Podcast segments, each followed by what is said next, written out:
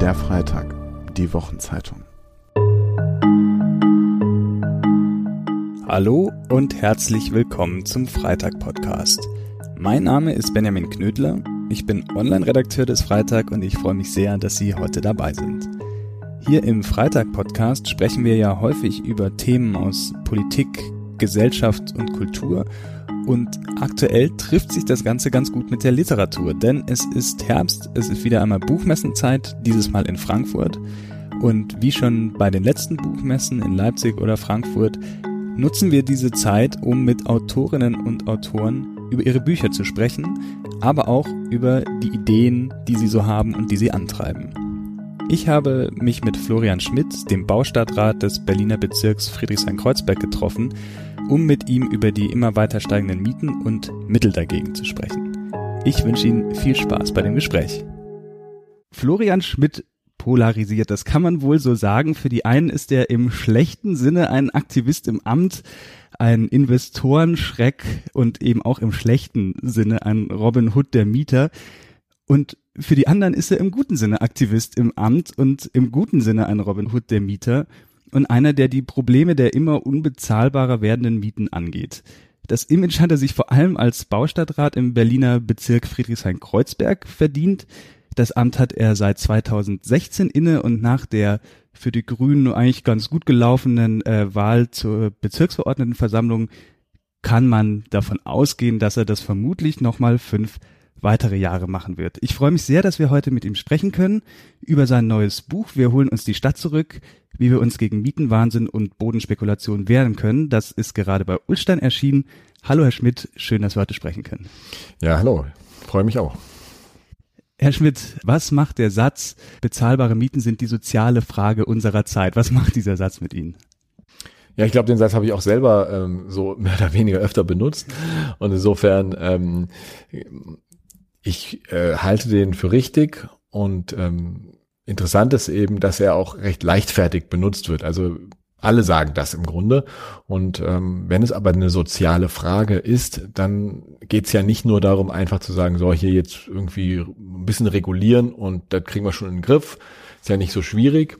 Oder wir setzen uns alle mal an, an einen Tisch und dann ähm, finden wir eine Lösung, sondern dann ist es ja wohl auch ein tiefgreifenderes Problem, wenn es eine soziale Frage ist. Bedeutet, dass man auch durchaus mal ähm, gesellschafts, ähm, sagen wir mal, analytisch an das Ganze heran gehen kann. Und das habe ich ja auch mit dem Buch ein wenig probiert. Das stimmt allerdings. Nun muss man trotzdem sagen, Sie haben es selber angesprochen, der Satz wird leicht fertig verwendet. Also man könnte ja fast schon sagen, bis zur Phrasenhaftigkeit teilweise ausgedehnt. Ich erinnere mich an einen Wohngipfel 2018, wo selbst Horst Seehofer gesagt hat, dass äh, Wohnen oder die bezahlbaren Mieten seien die soziale Frage unserer Zeit. Ist das auch Teil des Problems, dass jeder drüber redet und viele dann nichts machen? Naja, es ist, glaube ich, das Problem, dass die, die Interessenkonflikte sehr tiefgreifend sind.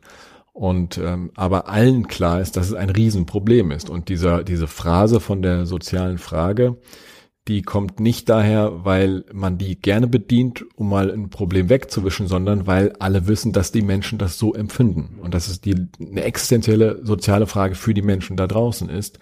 Nur die Lösungsansätze in den verschiedenen Lagern, politischen Lagern, die könnten nicht unterschiedlich sein. Und insofern, ja, wirkt es auf mich so, der ich einem Lager, muss man mal sagen, angehöre, ähm, so, dass Leute aus dem konservativen, liberalen, neoliberalen Lager eben diese Phrase dreschen und im Grunde auch das Problem nicht konsequent angehen wollen. Das sehen die bestimmt anders, aber darüber müssen wir ja diskutieren. Absolut. Vielleicht für unsere Zuhörerinnen und Zuhörer kurz erklärt, wo wir hier sitzen. Wir gucken hier aus Ihrem Büro über den Stadtteil Kreuzberg vor allem, also den Kreuzberger Teil des Bezirks Friedrichshain-Kreuzberg. Wenn ich mich recht entsinne, ist nicht weit von hier entfernt das Gebäude, was zum Beispiel im Roman Der amerikanische Investor beschrieben wird, wo es ähm, um eine sehr massive Entmietung geht. Das heißt, wir sind hier ziemlich im Epizentrum und Sie als Baustadtrat ja erst recht. Wir haben gerade über die Phrasen gesprochen. Kommen wir mal zum Konkreten dahinter. Was bedeutet die Wohnungsnot, was bedeutet die soziale Not der steigenden Mieten konkret? Wie erleben Sie das in Ihrer Arbeit? Also wir haben tatsächlich hier in, in Friedrichshain-Kreuzberg zwar keine singuläre Situation, weil das eben alle Großstädte betrifft, aber doch dadurch, dass eben es dieser Bezirk ist, der, sagen wir mal, nur Innenstadtquartiere hat und überwiegend eben auch diese Altbauquartiere, in denen eigentlich noch eine soziale Mischung ist und die aber so unglaublich Rendite ähm, trächtig sind, ähm, da ist so ein Profitpotenzial drin, dass wir eben hier in Friedrichshain-Kreuzberg quasi wie im Brennglas die eine Situation vorfinden und da wir auch als Bezirk eine gewisse Handlungsmacht haben, der auch begegnen können. Und die Probleme, die kann man aufrollen, sind ja verschiedenste. Vor allem ist aber das Problem, dass es so eine Art, wie ich es schon angedeutet habe, ähm, also eine Renditelücke gibt. Das bedeutet, hier sind teilweise noch Mieten, die sehr niedrig sind. vier Euro, fünf Euro, sechs Euro, auch sieben Euro ist mittlerweile noch recht niedrig. Wenn man aber diese Wohnungen als Eigentümerin, äh, sage ich mal, maximal äh, vermarktet, dann können da eben auch mal Mieten von 18 Euro rausspringen. Und diese, diese Lücke quasi, die zieht eben ähm, alle möglichen Leute an, die mit teils sehr windigen Methoden dann versuchen, diesen Profit aus den Häusern herauszuschlagen. Natürlich nicht zugunsten der Leute, die jetzt da drin wohnen, sondern zu nur ihrem eigenen Gunsten. Und auch die Leute, die dann vielleicht diese sehr hohen Mieten äh, zahlen können, nachdem andere dort verdrängt wurden, zahlen das nicht unbedingt gerne, aber ähm, jeder braucht eine Wohnung und jeder ist sich dann irgendwo auch wahrscheinlich, wenn es wirklich um die Frage geht, was mache ich mit meiner Lebenssituation selbst am nächsten? Und die, die es zahlen können, zahlen es, ähm, werden auch missmutig. Und andere wiederum müssen gucken, wo sie bleiben. Und das erleben wir hier tatsächlich alltäglich. Ähm, es gibt ja mehr oder weniger wöchentlich ähm, auch Briefe an mich oder an die Verwaltung, wo Leute schildern, welche Ängste sie haben oder welche realen Probleme sie haben. Und das Problem ist aber eben auch, dass es so vielfältige Möglichkeiten gibt, Mietern das Leben schwer zu machen und da gibt es, äh, sage ich mal, die Dinge, die, die dann langfristig angelegt sind, wie Menschen sagen, jetzt ist unser Haus aufgeteilt in Eigentumswohnungen. Okay, wir wissen, da haben wir jetzt noch 10 oder 15 Jahre Frist, aber wir wissen andererseits, dass es hier endlich und irgendwann ist dann quasi für uns das deutsche Mietrecht ausgehebelt, weil dann können Leute qua Eigenbedarfskündigung uns hier aus der Wohnung heraus kegeln und das kann sein, dass der, ich sag mal, der Münchner Zahnarzt, um auch ohne da jemanden zu nahe zu treten, sagt, meine Tochter soll jetzt hier in einer Dreizimmerwohnung wohnen, die muss jetzt studieren in Berlin und dann ist die die Familie raus, ja. Und diese Bedrohung ähm, ist wirklich zunehmend da, weil immer mehr Häuser aufgeteilt werden. Aber es können eben auch Häuser sein, wo noch, noch nichts der Gestalt geschehen ist, aber es wird ähm, wird eine Modernisierung angekündigt, eine Umlage von dieser Modern den Modernisierungskosten auf die Miete angekündigt. Auch wenn es vielleicht gar nicht durchsetzbar ist, juristisch kriegen die Leute Angst. Und manche, gerade die, die nicht so viel, ich sag mal, Wissen haben, juristisches Wissen haben, bekommen Sorge, ähm, ziehen aus, suchen das Weite. Und es entmischt sich zunehmend eben auch hier dann dieser Bezirk. Das ist die Tendenz schon. Aber wir haben auch noch viel zu verlieren und deshalb ist es auch gut, dass die Menschen sich äußern und dass wir eben versuchen, mit den Instrumenten, die uns zur Verfügung stehen, dagegen zu halten.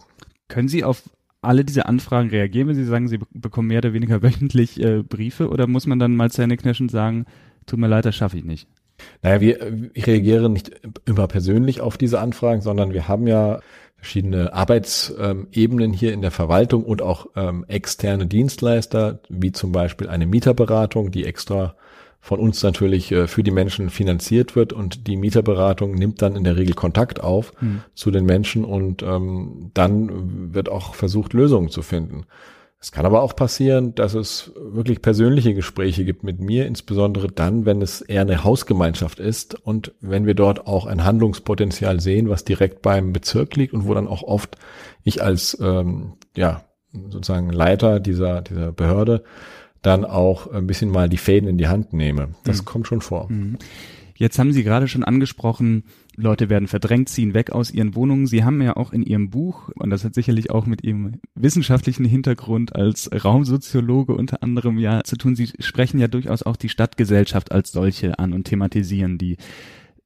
Wie muss man sich das vorstellen, wenn was macht das mit einem Viertel, was macht das mit einem Stadtteil, wenn eben diese Durchmischung zunehmend verloren geht?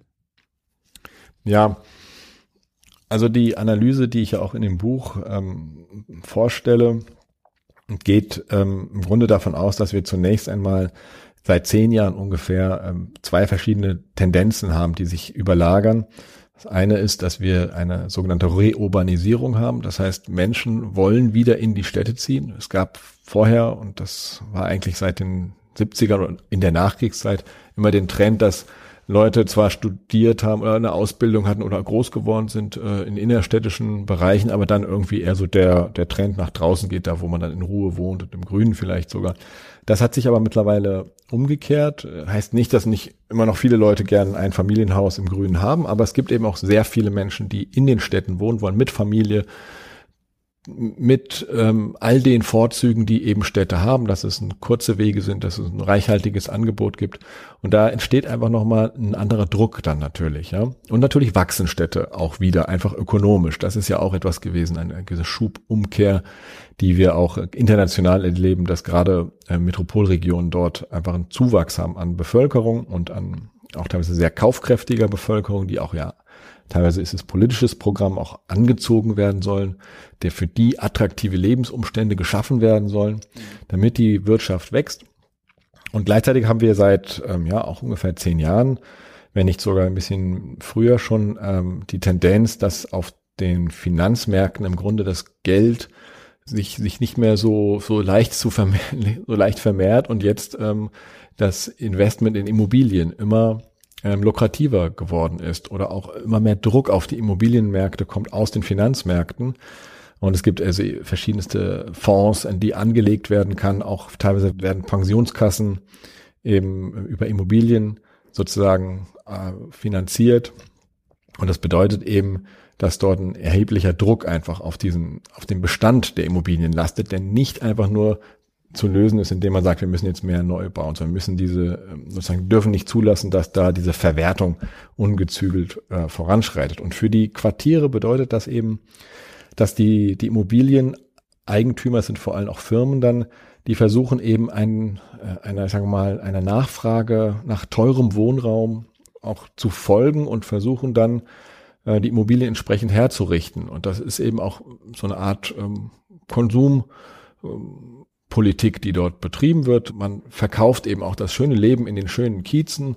Und es gibt auch eben eine, eine, so wird es vom, auch vom Soziologen Andreas Reckwitz beschrieben, es gibt eben auch so eine Art neue Gewinnerklasse in der Gesellschaft, die eben in den Städten gerne lebt, dort ähm, viele gute Dinge konsumiert und ähm, die auch, für die das Wohnen auch zu einem neuen Statussymbol letztlich geworden ist das ist nicht so, dass man da protzig einfach nur ist, sondern man möchte quasi, dass die Singularität der eigenen Persönlichkeit auch ähm, dadurch nochmal steigern, indem man in bestimmten Kiezen wohnt und auch vielleicht sogar eine Entwicklung miterlebt eines Kiezes und dort äh, sozusagen früh einsteigt, in, äh, auch als Eigentümer vielleicht und dann auch diese soziale Mischung im Grunde schön findet und so dass auch das, dass selbst die soziale Mischung, die es teilweise noch gibt hier in den Kiezen, auch Teil der Vermarktung ist. Und das führt dann zu einem paradoxen ähm, Phänomen, dass eben Menschen, die auch gerade Migrationshintergrund und auch Menschen, die kleine Gewerbe haben, Familienbetriebe haben, die also auch wirklich am, am Rand des Möglichen wirtschaften und leben, ähm, dass die einerseits so eine Art schöne Kulisse sind für die ähm, die Menschen, die die sich gut gehen lassen, so ein bisschen so, ich sag mal so ein Hipster-Milieu und gleichzeitig aber auch äh, von dieser Vermarktung eigentlich aus diesen Kiezen verdrängt werden. Und ähm, das ist etwas, das ist auch schon Gesprächsstoff in der Stadt, also auch in vielen Städten, in vielen Kiezen. Und viele befragen sich ja auch gerade, die im akademischen Milieu vielleicht unterwegs sind, ähm, die schon auch bessere Einkommen haben, fragen sich dann auch, bin ich jetzt selber Gentrifizierer? Können Sie und wir uns das, können uns das auch fragen? Es ist aber ein bisschen schwierig. Man kann das nicht auf so einer lebensweltlichen Ebene lösen, das Problem, sondern man muss, denke ich, eher versuchen, es auf einer systematischen mhm. Ebene zu lösen. Und das ist ja auch die, das, was ich vorschlage in dem Buch dann. Über diese äh, Art des Was dagegen tun und eben auch die Frage, ob mal vereinfacht gesagt eine reine Konsumkritik am Individuum sozusagen wirklich ausreicht oder eben gerade nicht. Da würde ich später gerne nochmal drüber sprechen. Kommen wir jetzt aber nochmal auf die äh, Leute, die dann eben kaufen und die Kieze peu à peu dadurch auch kaputt machen. Ich fand das ganz interessant. Ich habe das Buch gelesen und dachte so, bestimmt werde ich da jetzt einen äh, Rand auf alle InvestorInnen, auf alle EigentümerInnen und so weiter lesen. Und da war ich dann ganz überrascht, dass das so in der Härte gar nicht der Fall war. Also Sie beschreiben ja zum Beispiel jetzt auch den Fall, den Sie gerade schon erwähnt haben. Ein Metzger bezahlt in seine Pensionskasse ein bei der Raiffeisenbank und auf einmal steigen seine Mieten unter anderem wegen seiner eigenen Pension. Das ist ja sowas, wo man dann am Ende sagen kann, so rein zum, zum bösen Feindbild taugt das ja tatsächlich nicht. Und dann auch die Eigentümer, da äh, sagen sie ja auch, man kann das irgendwie verstehen, dass jemand sagt, okay, ich möchte mir eine Wohnung für die Altersvorsorge kaufen, weil ich Freiberufler bin oder sonst was. Hat das das Amt mit Ihnen gemacht, dass die Leute so gut verstehen oder wie, wie kam das?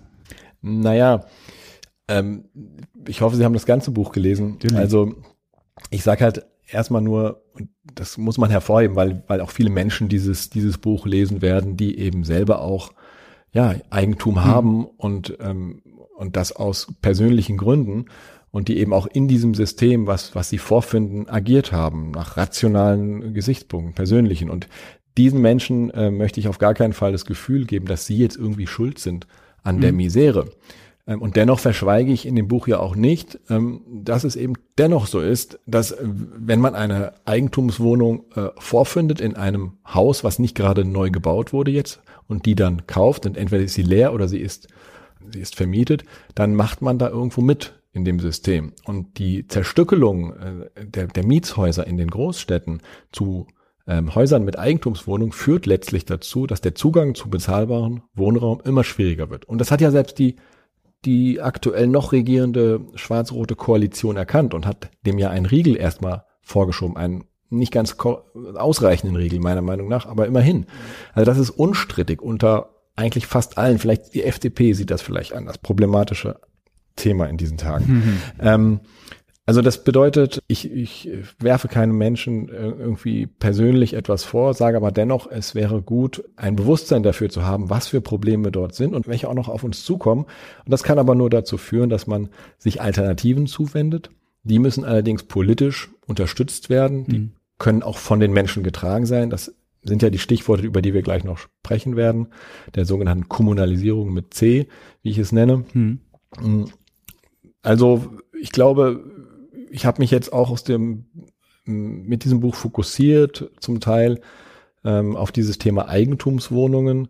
Und es gibt aber eben auch die ganzen Unternehmen, die, die letztlich, ähm, sagen wir mal, schon nach einer, nach einer reinen Renditeform arbeiten und die teilweise diese Eigentumswohnungen produzieren, die am Ende beim Einzelmenschen landen und äh, der hat dann sozusagen in gewisser Weise mitgemacht und dann gibt es eben aber auch, sagen wir mal, Unternehmen wie die Deutsche Wohnen und äh, Vonovia etc., die eben im großen Stil auch Bestandshalter bleiben wollen und dort aber auch letztlich ähm, dem Shareholder Value dienen mhm. und ähm, die genauso, äh, die richtig mit spekulieren und ähm, da, da bin ich nicht unkritisch, äh, natürlich nicht unkritisch und da hat sich mein Bewusstsein auch überhaupt nicht verändert in den letzten fünf Jahren. Im Gegenteil, ich bin da tiefer eingestiegen in die Materie und kann sagen, es ist, ähm, es ist wirklich gravierend, dass quasi äh,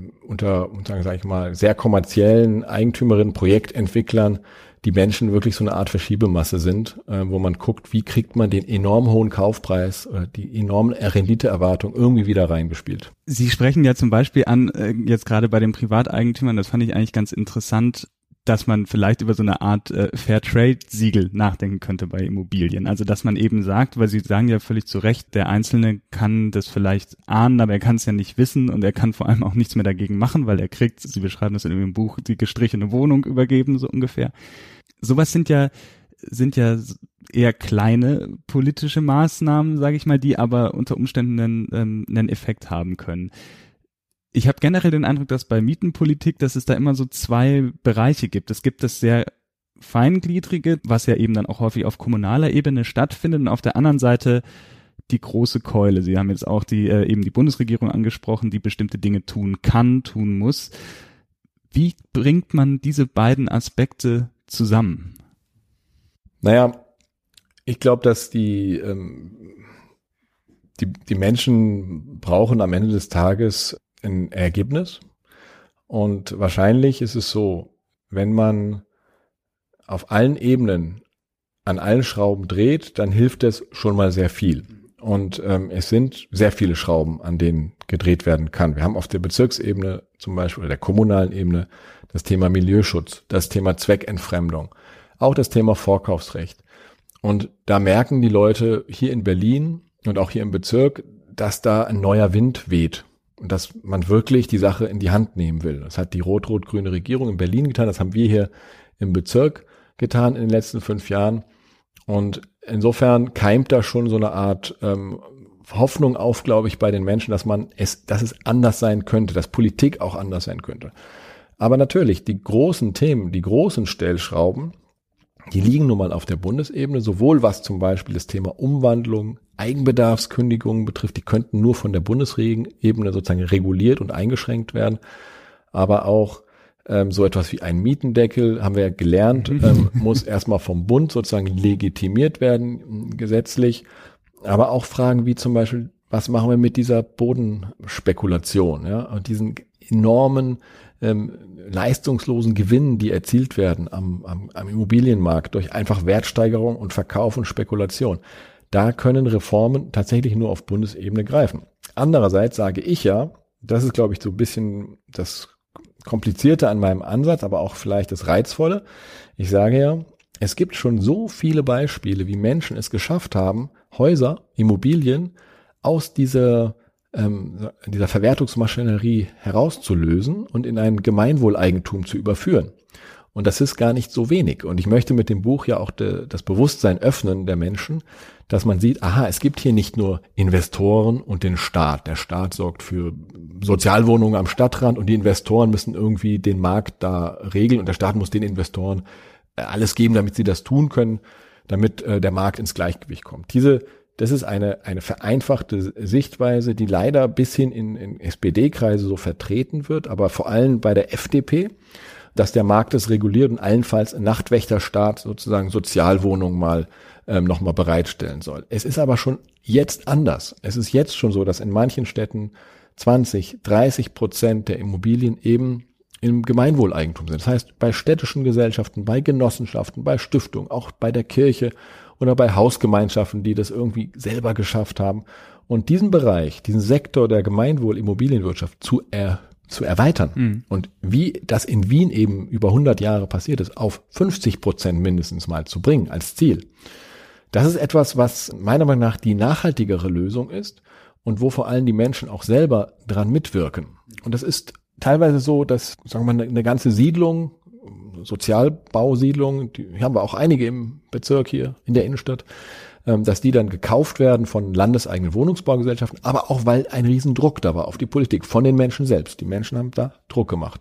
Aber es gibt eben auch Beispiele, wo Leute äh, sich zusammenschließen in ihrem Haus mit den Mietern untereinander, mit einer Genossenschaft, nehmen auch eigenes Geld in die Hand reden dann mit dem Vermieter und kaufen das Haus und haben dann nie wieder Probleme in diesem Haus. Und, und, das, und es gibt große Genossenschaftsprojekte, da, die erkläre ich ja auch in, in dem Buch. Und mhm. es gibt auch Regier äh, Stadtregierungen, die tolle Sachen initiiert haben, auch ein paar Beispiele in Berlin, aber in Zürich, in, in Basel, in Tübingen.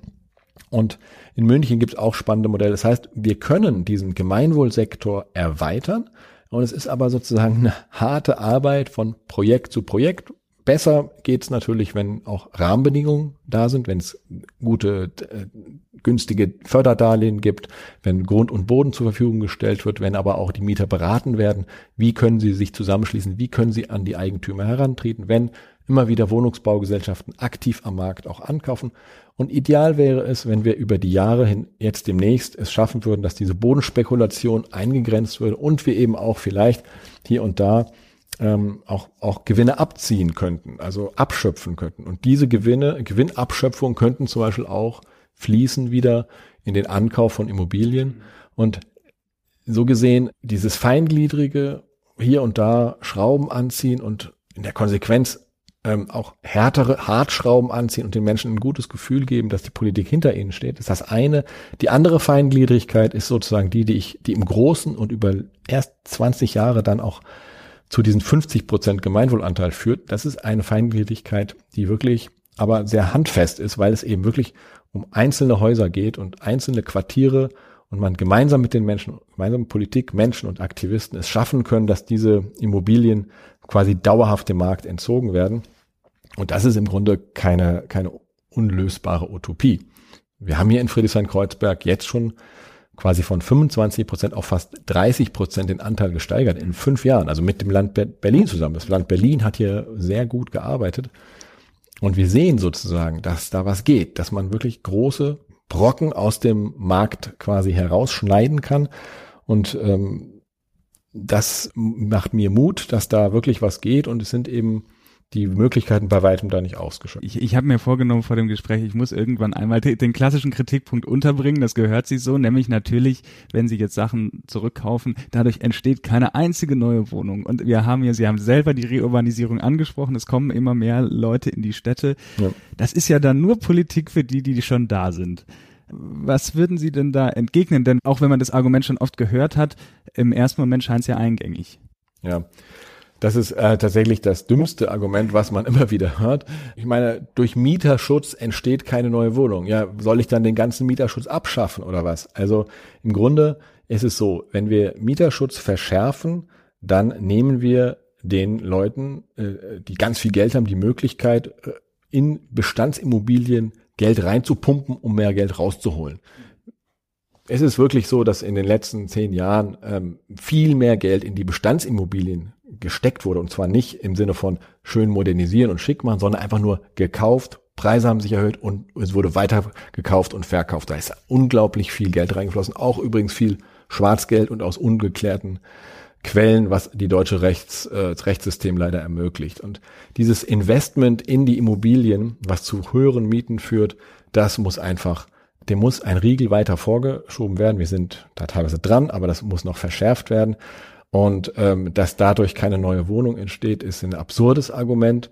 Äh, im, Im Gegenteil, aber andererseits auch, wenn wir es, wenn wir wirklich damit aufhören, ähm, diesen Glauben zu haben, ähm, dass es gut ist, äh, dass, dass irgendwie Investoren wie Deutsche Wohnen Bestände aufkaufen, schick machen und da Geld investieren, sondern dass es besser ist, dass die in Neubau investieren, dann kann ich sagen, ja, je weniger sie mit äh, Bestandsimmobilien Rendite erwirtschaften können, desto mehr können sie ja in den Neubau investieren. Das ist mal so ein ganz einfaches Gegenargument. Andererseits müssen wir uns halt den Neubau anschauen. Hm. Wir müssen anschauen, was geht, worum was geht's denn bei Neubau? Problem ist ja, dass diese These bauen, bauen, bauen, die wird einerseits von der Immobilienlobby von der FDP verbreitet. Was die wollen ist, dass einfach die, die Konditionen für das, ich sag mal, Immobilienprodukt Neubauwohnung so verbessert werden, dass da maximale Rendite geht. Das heißt, sie wollen günstiges Bauland, sie wollen keine Regulation und ähm, freie Hand sozusagen, ja, freie Hand für den Markt.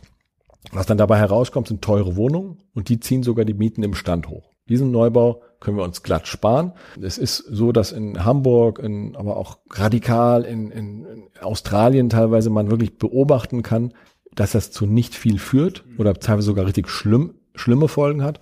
Wenn also der freie Markt äh, einfach nur baut, dann führt das zu Spekulationsblasen und am Ende kann es sogar dazu führen, dass Menschen, die gekauft haben, Immobilienwohnungen gekauft haben, dass sie dann wenn es ihnen irgendwie ökonomisch schlechter geht, aus den Wohnungen wieder rausfliegen und auf einem Haufen Schulden sitzen bleiben. Das ist die Hypothekenkrise in Spanien, in den USA und auch teilweise in, in Australien ist das zu besichtigen. In Hamburg wiederum, wo auch viel gebaut wird, oder in Frankfurt, sind die Mieten nicht gesunken. Ja, es heißt, die, die, die Mieten steigen nicht mehr ganz so schlimm, aber kann ich nur sagen, Glückwunsch. Also wir, wir, wir brauchen im Grunde diese Mietsteigerung überhaupt nicht, die, die quasi so wie so eine Art Naturgesetz da äh, walten. Das, dieses abzustellen, ist aber nicht ganz so einfach, denn es ist ja ein komplexes Rechts- und Eigentumssystem ähm, im Gange. Und deshalb äh, gibt es meinen Lösungsvorschlag, dass wir wirklich uns die Stadt zurückholen sozusagen, hm. langfristig. Und man hat, glaube ich, gesehen in den letzten Jahren, dass da dass das möglich ist. Hm. Und wenn man jetzt aber von Neubau spricht, so habe ich Sie jetzt auch verstanden, dann wäre das gut, dass das zum Beispiel Genossenschaften übernehmen und das aber dann schon auch zusammengedacht werden müsste mit sowas wie einer neuen Wohnungsgemeinnützigkeit oder sowas. Genau. Also niemand sagt, auch nicht von denen, die für, für die Regulierung des, des Marktes sind oder für, sage ich mal, den, den Rückkauf ähm, von Immobilien ins Gemeinwesen, sagt ja, dass Neubau schlecht ist. Neubau ist ein Teil der Lösung. Neubau äh, braucht es in manchen Regionen. Das ist klar und ich nenne ja auch viele Beispiele, wie das funktionieren kann in dem Buch. Und ähm, Genossenschaften, landeseigene Wohnungsbaugesellschaften können auch sehr viel äh, stemmen, wenn man sie lässt. Und insofern ähm, sag, würde ich jetzt sogar unterstützen, ja, gemeinwohlorientiert bauen, bauen, bauen, wunderbar. Ähm, gerade wenn wir auch auf 50 Prozent im Gesamtbestand kommen wollen, dann müssen wir beim Neubau im Grunde fast ausschließlich gemeinwohlorientiert bauen. Ähm, das kann man machen. In Wien zum Beispiel ist es so, dass 60 Prozent dessen, was gebaut wird, wenn es neu ausgewiesenes Bauland ist, muss bezahlbar sein und zwar dauerhaft abgesichert. Mhm. Und dann kommt sowas wie die, die Gemeinnützigkeit, die Wohngemeinnützigkeit ins Spiel, die ja abgeschafft wurde von der Kohl-Regierung. Eine der äh, ja, unbekannten, sage ich mal, Sünden dieser Zeit. Hm, weil das hat nämlich dazu geführt, dass Sozialwohnungen, wenn sie einmal errichtet sind und gefördert wurden mit Steuergeldern, dass sie dann nach 30 Jahren quasi auslaufen.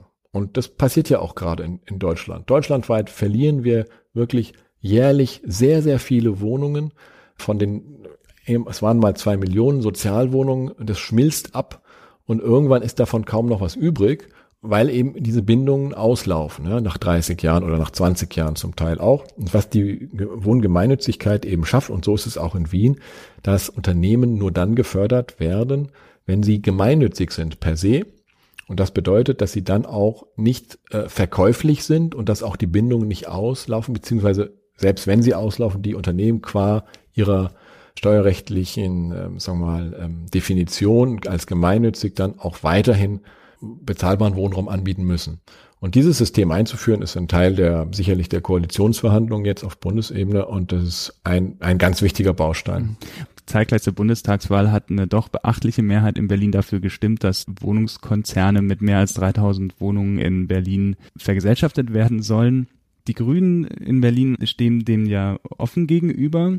Aber wie ist das für Sie?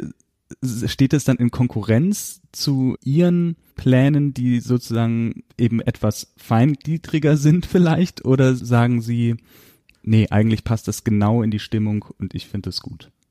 Ja, also es, es passt auf jeden Fall zusammen und ich, ich schließe das ähm, nicht gegeneinander aus, sondern die, die, die Kommunalisierung, ja, die ich eben mit C schreibe, weil das Wort Englisch ge geschrieben kann dann an das Wort kommen, wie Englisch Gemeingut anknüpfen und da steckt auch dieses Kommunen, das Spanische fast drin, das gemeinsam.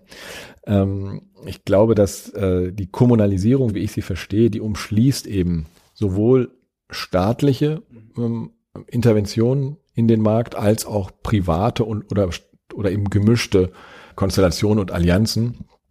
Und ähm, das ist auch der, der, der Witz letztlich an diesem Konzept der Kommunalisierung, dass es eine, nicht eine, eine Lösung ist, die man aus einem Guss findet, sondern es ist, er spielt sich auf verschiedenen Ebenen ab, aber mit dem Ziel, dass am Ende mindestens, um mal eine Zahl eben dann auch zu nennen, ne, 50 Prozent der Immobilien im Gemeinwohleigentum sind, der Wohnimmobilien, womit dann eine Art Marktdominanz auch ähm, hergestellt ist. Und da führen verschiedene Wege hin oder es gibt verschiedene Bausteine und klar, so ein Vergesellschaftungsgesetz, wenn das funktioniert, wenn das auch Mehrheit, eine Mehrheit hat in den Parlamenten, wohin es noch einen gewissen Weg braucht, ist ein, eine super Lösung. Aber es ist auch nicht die einzige. Und das äh, muss die, die Stadtgesellschaft auch wissen, das weiß sie auch. Denn ich habe es ja, wir haben es ja schon angesprochen, viele Altbauquartiere sind eben zerstückelt und aufgeteilt. Und da herrscht quasi eine viel perfidere Logik noch. Hm. Also man muss jetzt nicht sagen, wer es perfider ist, aber ich finde sie noch sehr viel perfider, weil es eben dazu führt, wie, wie wir schon angesprochen haben, dass da quasi die, die Nutzer gegeneinander unterwegs sind. Ja, und rette sich wer kann und wer den anderen rauskündigen kann, weil er mehr Geld hat, mehr Erbe hat oder ja, ähm, andere Möglichkeiten, der überlebt und die anderen nicht. Und dieses die Regierung schickt quasi Leute dort in so ein sehenden Auges in so ein Rennen unter gegeneinander. Und äh, da dem entgegenzukommen, ja, äh, da kämpfen die Leute nicht gegen einen großen Konzern unbedingt, sondern sie, sie kämpfen im Grunde gegen, gegen die Umstände, sie kämpfen auch gegen Eigentümer zum Teil, die, die eben von Kanzleien sich haben empfehlen lassen, die sollen doch Haus erstmal aufteilen oder auch von der Bank, weil die Bank sagt, das ist das Haus ja mehr wert. Und das, das Rad zurückzudrehen oder auch bei Häusern, die noch nicht aufgeteilt sind, die aber auch nur Einzeleigentümern gehören, dort eben dann zuzuschlagen und zu sagen, dann müssen wir das Vorkaufsrecht ausüben, dann müssen wir im Vorfeld dafür sorgen, dass die Mieter überhaupt Bescheid wissen, dass sie selbst auch eventuell das Haus mit Genossenschaften, mit staatlichen ähm, Darlehen etc. erwerben können. Das ist ein, ein kleinteiliger Lösungsansatz und ich will aber auch sagen, wir brauchen dafür auch, ähm, sagen wir mal, sichtbare Strukturen, Unterstützungsstrukturen, Förderstrukturen in einer neuen Landesregierung oder auch in einer Bundesregierung, die einfach das ermöglicht, ähm, dass eben die Menschen auch sich selbst helfen können. Das ist in der letzten Legislaturperiode hier in Berlin pilothaft ausprobiert mhm. worden, auch gerade im Bezirk Friedrichshain-Kreuzberg, weil hier die Leute besonders aktiv sind und sie vielleicht auch eine Politik vorfinden, die sie sehr unterstützt. Ähm, aber die, die Darlehen, die zum Beispiel da eingestellt waren in den Landeshaushalt, die waren trotzdem sehr, sehr gering. Man konnte da vielleicht zwei, drei Häuser in der ganzen Stadt mit, mit unterstützen, die den Selbsterwerb betreiben, den, den Kollektiven, ja, in der Form von einer Genossenschaft. Das kann viel mehr werden. Und es sind ja, wie gesagt, auch Darlehen, die werden zurückgezahlt. Da brauchen wir im Grunde einen Fonds, der wirklich das im großen Stil unterstützt. Und wir brauchen auch eine Art Beratungsagentur, die berlinweit und von mir aus soll es sowas auch in anderen Städten geben, das ist ja eine, eine bundesweite Thematik, eine Beratungsagentur, die wirklich den Menschen frühzeitig die Möglichkeit gibt, sich mit dem Thema zu befassen, dass es nicht immer erst dann passiert, wenn, wenn der Makler schon unterwegs ist. Mhm. Sie haben jetzt auch gerade nochmal angesprochen, man muss wehrhaft sein, man muss auch als Politik ein Beispiel geben. Da sind Sie ja wirklich wiederum das Paradebeispiel dafür. Ähm, ich habe vorhin angesprochen, wie Sie dann eben ja dadurch auch in den Fokus der Öffentlichkeit geraten sind. Robin Hood, äh, der Mieterinnen und Mieter bei Plasberg, der das erste Mal für sich das Wort Mietenaktivistin, glaube ich, für sich entdeckt. Sie beschreiben im Buch, dass Sie als Teufel auf einem Cover einer Immobilienzeitung ähm, porträtiert werden. Und sie sind ja auch wirklich weit gegangen. Und da gab es ja den Fall der Diese EG, wo sie im Buch ja auch ansprechen, okay, das ist was, woraus ich gelernt habe. Vielleicht für die Zuhörerinnen und Zuhörer, sie haben, um den Vorkauf besser wahrnehmen zu können, haben sie eine Genossenschaft gegründet, die als ein solcher Akteur dann den, das Vorkaufsrecht dann wahrnehmen kann, wenn es vielleicht keine anderen Akteurinnen und Akteure gibt, denn auch andere Genossenschaften können ja nicht unendlich Häuser kaufen und haben dann mit Fördergeldern, die es eben vom Land Berlin gibt, schon kalkuliert, bevor sie die Zusage hatten. Und das hat ihnen dann am Ende ein Untersuchungsausschuss eingebracht, der ja jetzt aber sie weitgehend entlastet hat, wenn ich das richtig verstanden habe. Trotzdem schreiben Sie, Sie, Sie haben daraus gelernt. Was würden Sie jetzt anders machen? Na gut, also es ist tatsächlich so, dass wir ähm, Neuland betreten haben mit überhaupt der Möglichkeit, das Vorkaufsrecht zugunsten von Genossenschaften auszuüben. Mhm. Und tatsächlich haben Mieter damals, nicht ich, eine Genossenschaft gegründet, aber, mhm. aber durchaus in Abstimmung mit mir und dem Bezirksamt, die dieses Vorkaufsrecht dann wahrnehmen sollte. Und wir haben Tatsache ein Finanzierungskonzept aufgestellt, wo Daweil eben diese Fristen sehr kurz sind, dann auch erst nach der Ausübung des Vorkaufsrechts einige Dinge zu klären waren.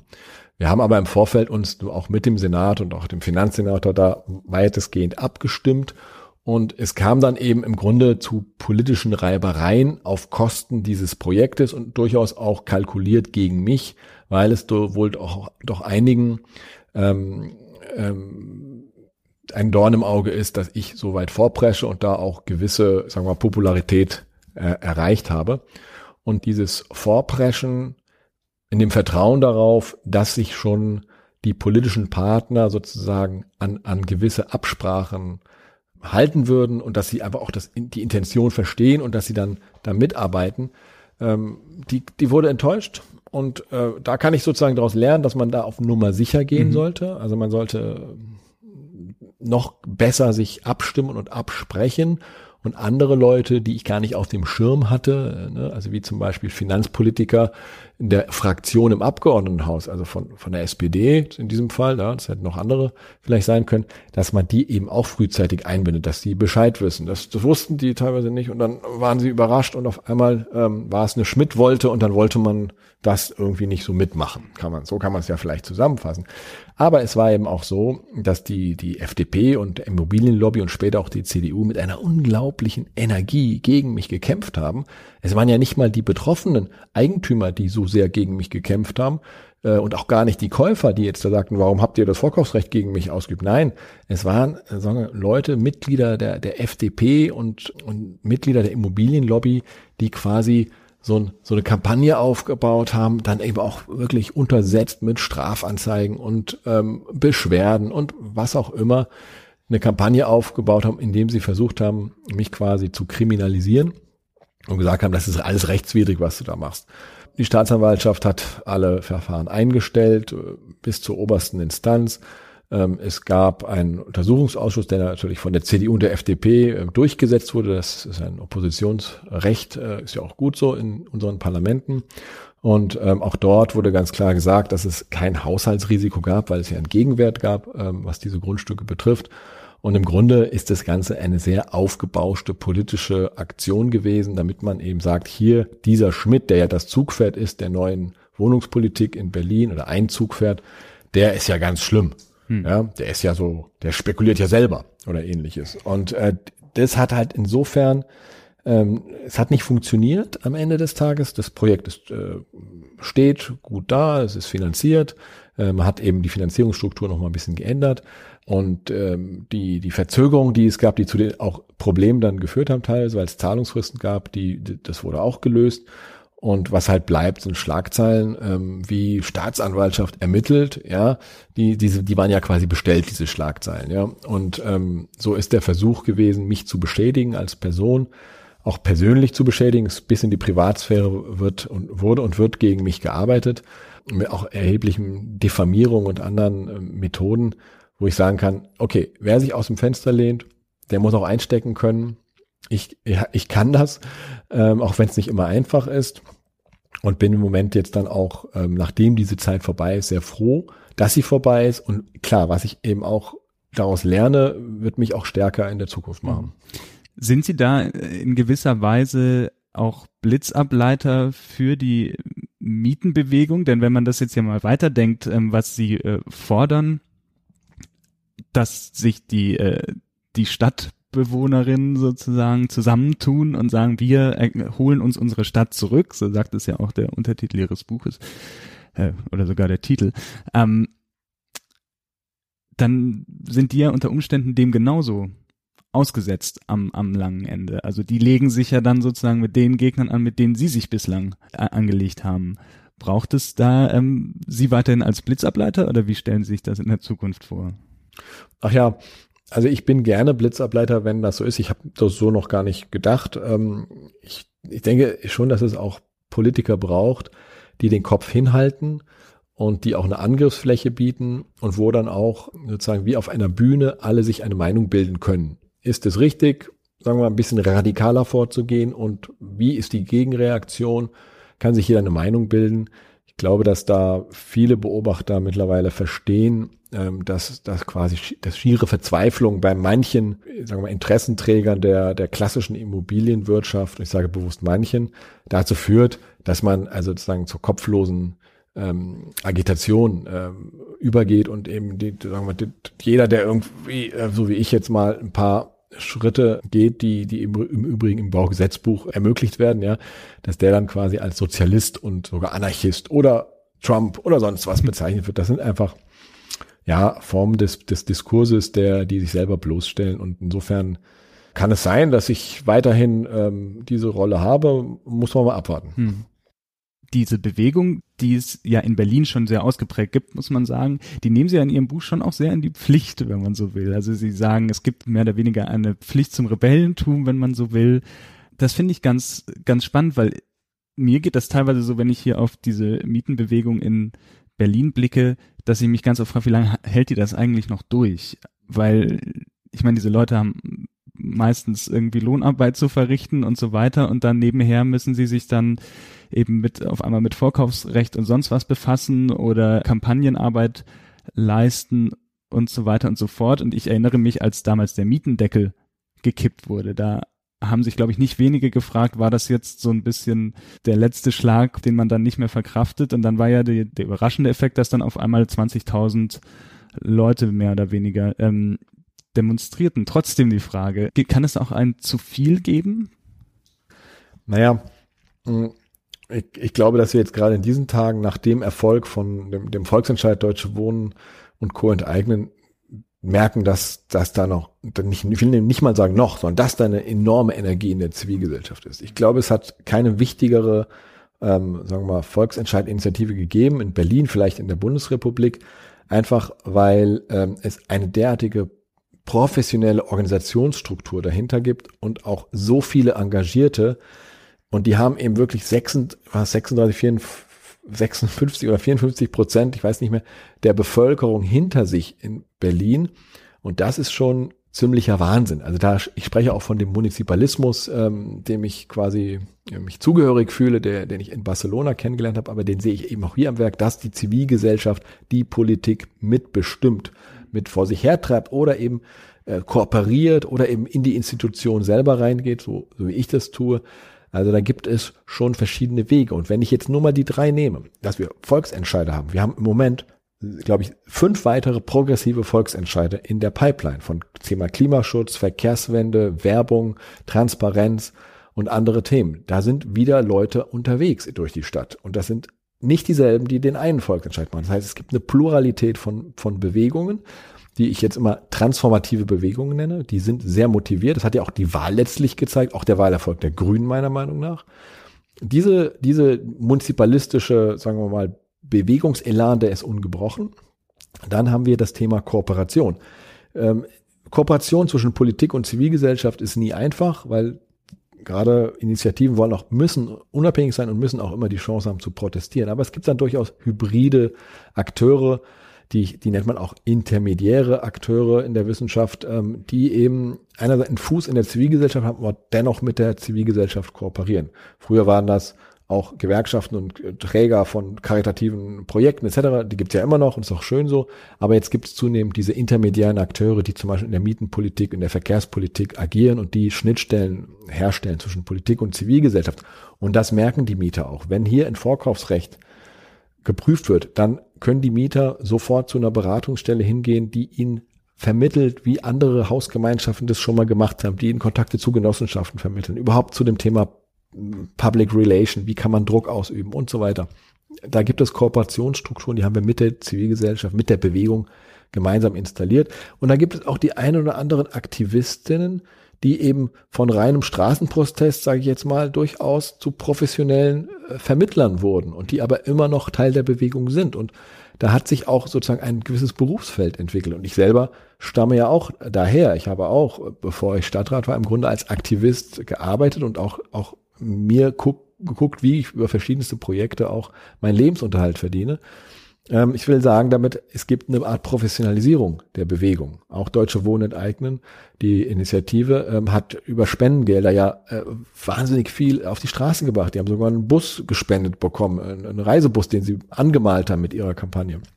Und dann gibt es noch ähm, den, den dritten Punkt äh, dieser, sagen wir mal, Bewegungspolitik, die ich, die man auch als Municipalismus bezeichnen kann. Das ist die Frage, sollen nicht aktive Leute von Initiativen, egal welches Thema, ob es Klimaschutz, Verkehrswende, Mietenpolitik ist, sollen die nicht auch in die Politik, in die Verwaltung gehen. Mhm. Und auch das haben wir in den letzten fünf Jahren erlebt. Es sind viele Leute aus der, aus den Bewegungen in der Verwaltung, in der Verkehrsverwaltung, in der Stadtentwicklungsverwaltung, in Organisationen, die teilweise auch aufgebaut wurden, Strukturen, die entweder verwaltungsintern oder extern sind.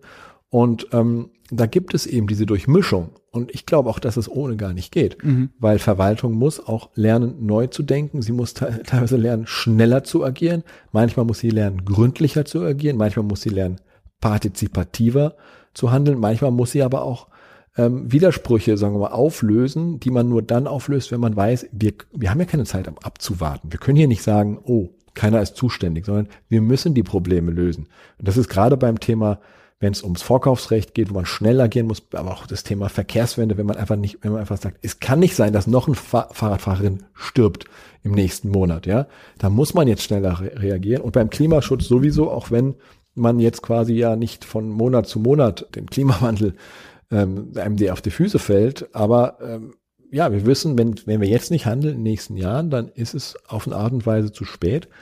Das ist übrigens auch ein Thema, was in meiner Politik in den nächsten fünf Jahren eine größere Rolle spielen wird, weil ich damit rechne, dass die Bundesregierung auf jeden Fall auch sehr viel mit dem mit der, sagen wir mal, Ertüchtigung des Bestandes jetzt arbeiten wird, mhm. was die energetische Sanierung betrifft, der, der Bestandsgebäude.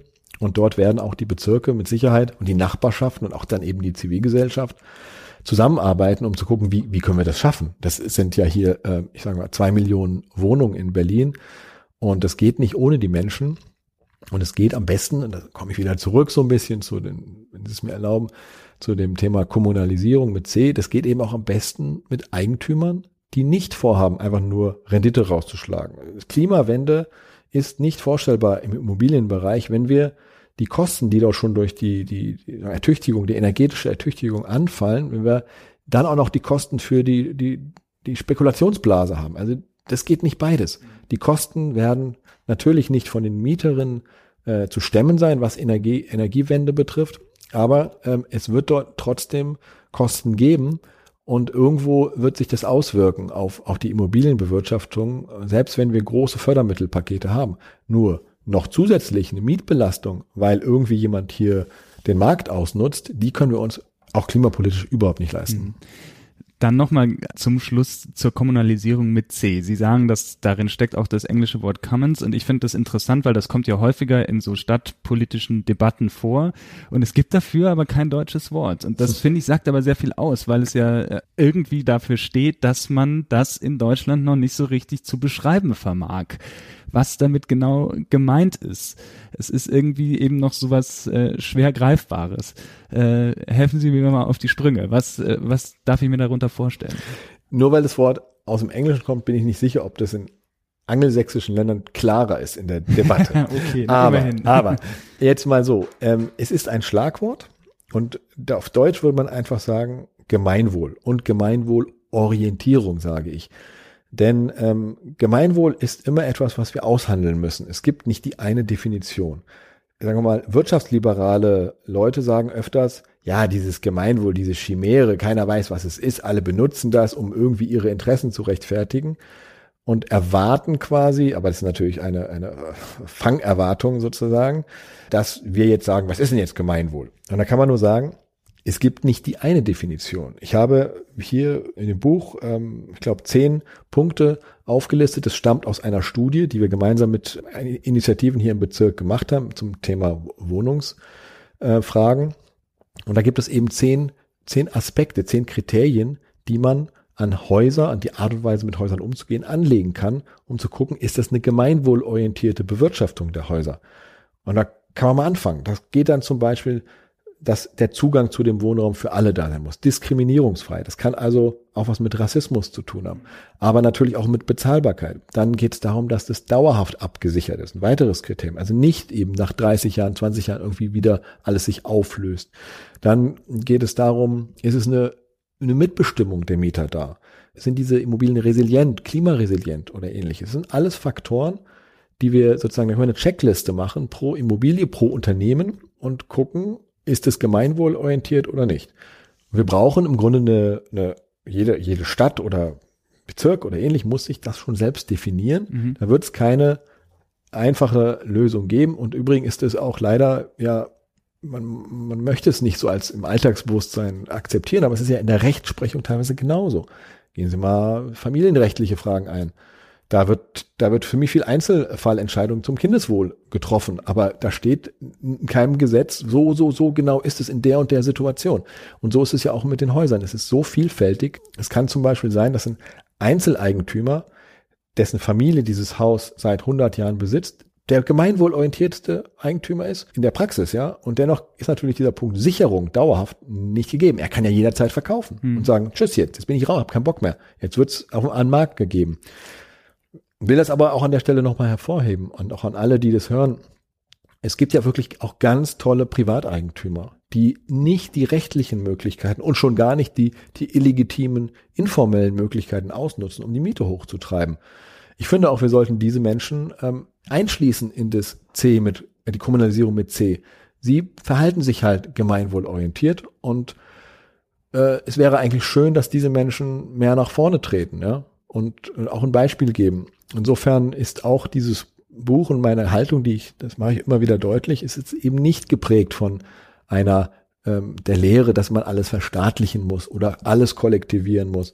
Es gibt schöne kollektive Modelle, es gibt schöne staatliche Modelle, aber es gibt auch teilweise Privatakteure, die wirklich sich, sich sehr schön und gut verhalten und die sollten sich auch gewürdigt fühlen. Mhm.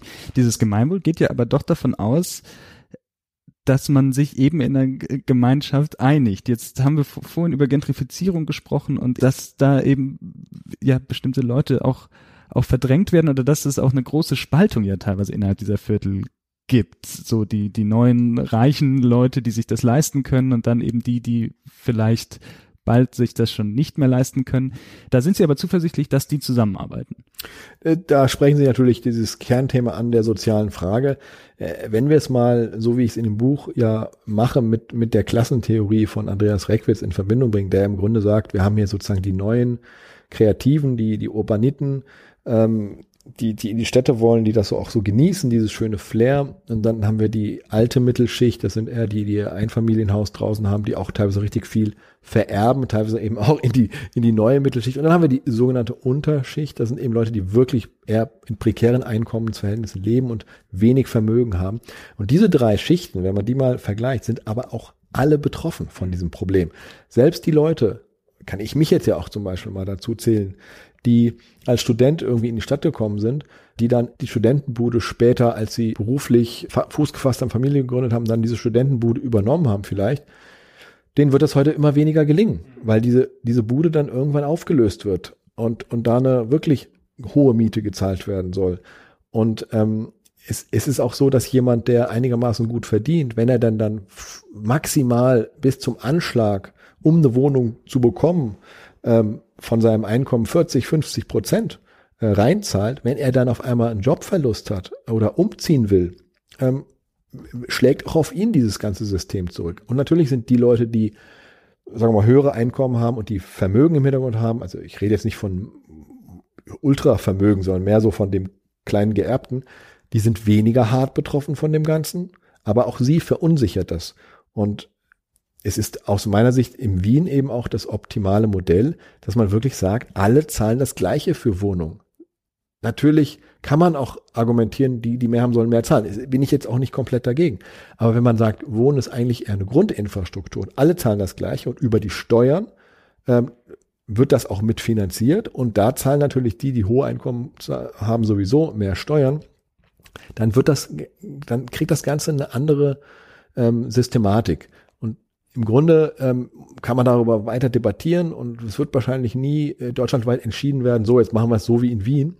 Aber ich finde, als Teil der Diskussion sollte man einfach mal in Frage stellen, dass ähm, das Wohnraum überhaupt etwas ist, wo ständig am Markt ähm, mal darüber ausgehandelt wird und sei es in dem Mietmarkt oder im Käufermarkt, ähm, wer jetzt welchen Preis zu zahlen hat, sondern es sollte eigentlich etwas sein, was sagen einfach verfügbar ist und zu Preisen, die jeder kalkulieren kann, weil man im Laufe seines Lebens eben auch nicht immer gleich viel Geld hat. Hm. Letzte Frage. In Ihrem Buch nennen Sie ja viele Beispiele darüber, wie das die Stadt sich zurückholen funktionieren kann. Wenn Sie jetzt den Zuhörerinnen und Zuhörern da draußen ein Beispiel an die Hand geben wollen würden, ähm, wo Sie sagen, ihr überlegt euch auch eure Stadt zurückzuholen, dann guckt doch mal dahin. Welches, welches wäre das? Tja, das schönste Beispiel. Also tatsächlich muss ich mich jetzt entscheiden zwischen, ist es ein Neubauprojekt oder ist es eher ein Bestandsprojekt? Und vielleicht ist das Beispiel in Hamburg, das Gängeviertel, eigentlich das Schönste, weil es sogar eine Mischung von beidem irgendwo ist. Ähm, es ist ein, ein, ein, ein leerstehender Komplex oder ein Komplex, der verkauft werden sollte von der Stadt an private Investoren. Und ähm, es haben dann, hat dann ein Kollektiv von Künstlern und anderen Menschen, ähm, engagierten Menschen einfach gesagt, nee, das lassen wir nicht zu. Sie haben es dann quasi besetzt, sind reingegangen in diesen Komplex und haben damit demonstriert dagegen, gegen diese, sagen wir, dieses Verscherbeln von diesem, diesem, diesem Juwel in der Hamburger Innenstadt. Das sind mehrere alte Gebäude gewesen. Und schließlich haben sie die Politik überzeugt und haben dort jetzt eine Genossenschaft gegründet und äh, das Quartier wird jetzt genossenschaftlich entwickelt. Und das zeigt einfach, auch wenn es jetzt immer hier jetzt mit Staatsimmobilien passiert ist, was einfacher ist, weil da kann nun mal eine politische Entscheidung getroffen werden, aber es zeigt auch, dass man an Stellen, wo man meint, es ist doch schon längst vorbei und es passiert jetzt eben einfach so, ähm, etwas bewirken kann. Wenn Sie weitere Beispiele über gelingende Stadtpolitik lesen wollen oder überhaupt nochmal die Ideen von Florian Schmidt, dann äh, sei Ihnen das Buch Wir holen uns die Stadt zurück, wie wir uns gegen Mietenwahnsinn und Bodenspekulation wehren können, empfohlen. Es ist gerade bei Ulstein erschienen und ich bedanke mich herzlich für das Gespräch, Herr Schmidt. Ich danke Ihnen. Das war der Freitag-Podcast mit meinem Gespräch mit Florian Schmidt. Mein Name ist Benjamin Knödler. Vielen Dank, dass Sie zugehört haben und ich hoffe, es hat Ihnen gefallen. Wenn Sie in Zukunft keines der Gespräche mehr verpassen wollen oder aber nachhören wollen, worüber wir in den letzten Episoden des Freitag-Podcasts so gesprochen haben, dann empfehle ich Ihnen, den Freitag-Podcast zu abonnieren. Das können Sie bei Apple Podcasts machen, bei jedem anderen Podcatcher oder aber bei Spotify. Ich wünsche Ihnen alles Gute. Bis zum nächsten Mal. Haben Sie eine gute Zeit.